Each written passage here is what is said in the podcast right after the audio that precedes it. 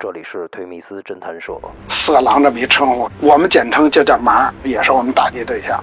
车上人特别多，他站在这女同志，他把那什么掏出来顶，你抓着没证据，他没射出来，拽他的后腰带，他那个就回不去了。这么样也能处理。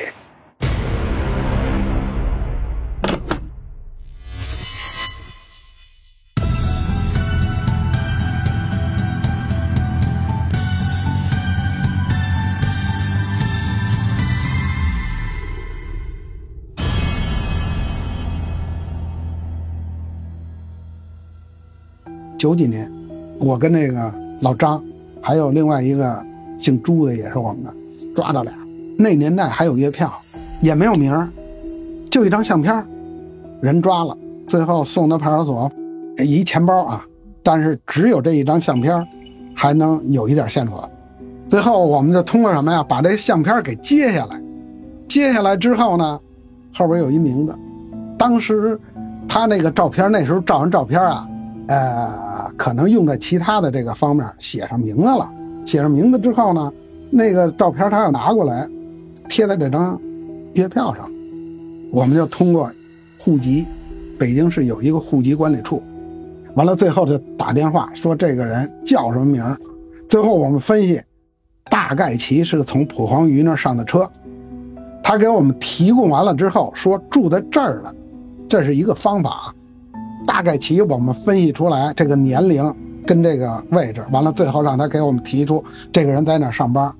最后那天我们给找了，早晨七点多抓的，到中午给找了，下午他下班，晚上来，这算一个比较完整的这么一个案子。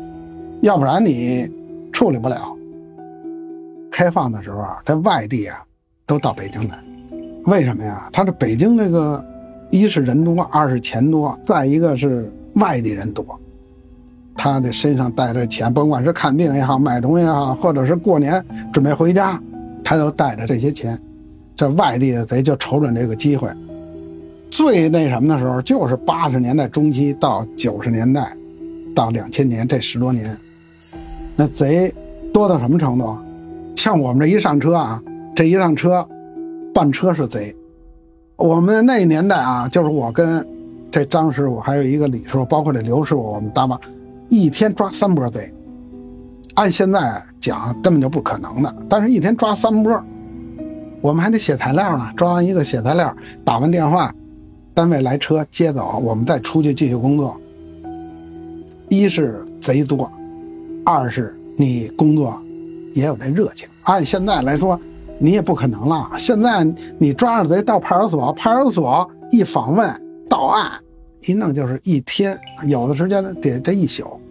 你下午四点多钟到派出所，第二天早上你出来，就这么一情况。那年代不是，那年代我抓完了我自己写，写完了之后帮着事主写一份，再写一领据，把这个人一交，我可以继续投入二次打击。那年代就说，往往一天抓两波，抓三波。常见，我跟那个张师傅那时候真是一天有时候抓两波抓三波，最多的时候这一个月，赶上那好的月份啊，这一个月我们能二十五六天天天抓贼，不可想象啊！现在都不可想象。现在为什么少了？一是公交车密度大了，车上也没多少人了，这贼他上车他偷谁去？都坐着呢，你不可能去偷啊。再一个地铁里边。这个交通一发达，人把这人呀、乘客啊都给疏散了。现在只有是地铁早晚高峰，再一个公交车就是什么呀？就是远郊区县，奔城里来就那么一个早高峰或者是晚高峰，贼比较多，就是跟过去啊就完全不一样了。现在为什么说抓着这一个贼跟金子似的？有可能你这一个月就抓一波，抓两波，真正回到九十年代，一天抓三波。完全不一样了。我们刚参加工作的时候，那时候还没有“色狼”这么一称呼，就叫流氓。我们简称就叫“盲”。为什么呀？就是你说流氓，怕别人听你啊。这么着，我们互相之间就说这是个盲，意思就是这是一流氓。而且他还属于四类案件。这四类案件，一个是流氓，一个是偷外国人，还有一个技术段，技术段就是拿刀片、拿镊子，还有一个是割衣服，啊，这个应该叫四类四类案件。四类案件还是打击的，还算是重点。这忙就是必须得有证，这么着也是我们打击对象。取证这一方特别难，所以说对于我们抓有一点难度，不像现在似的有手机有探头照下来，只要是他不承认有手机。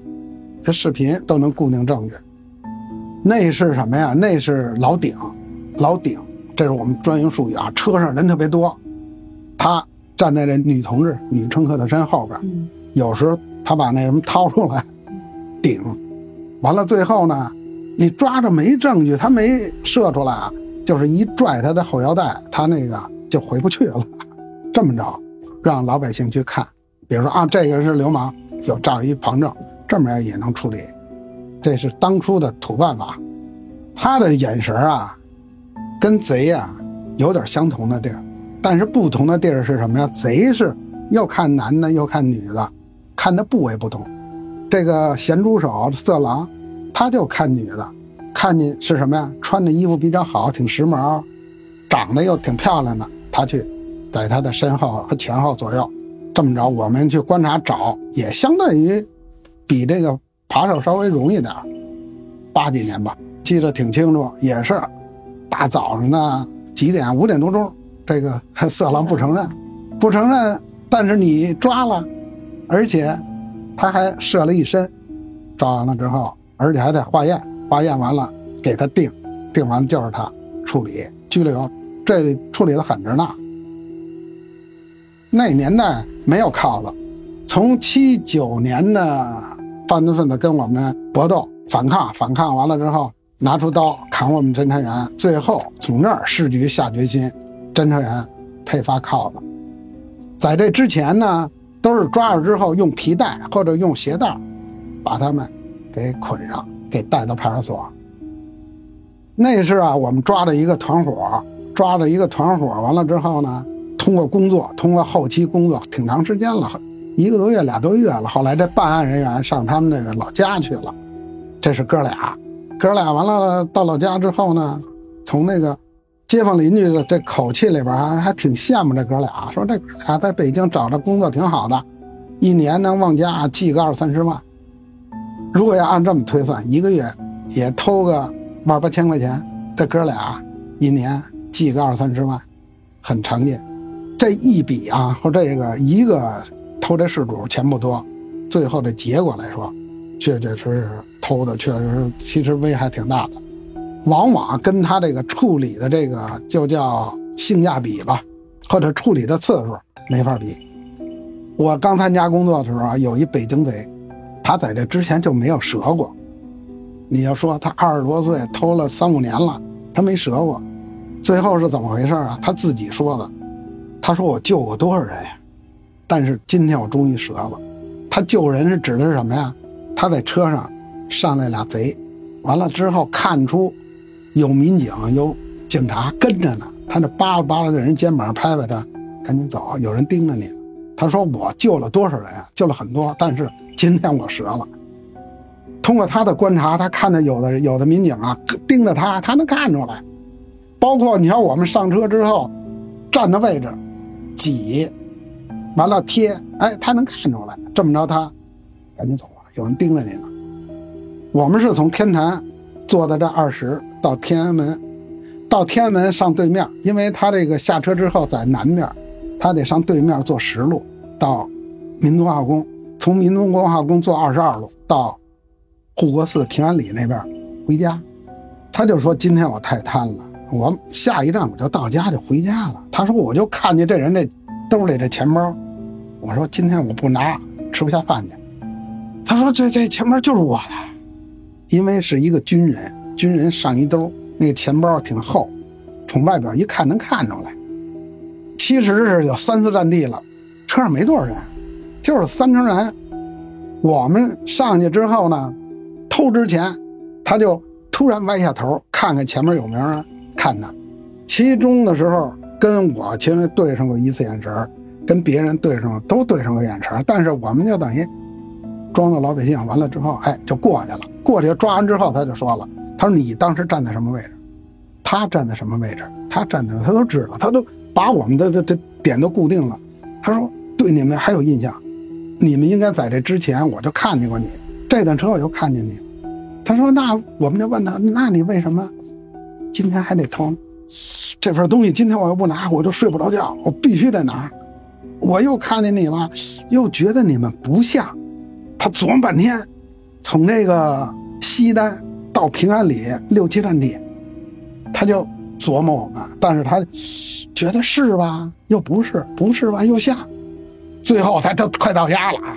这胳膊夹着那个大钱包，一拿出来一抓，什么全明白了。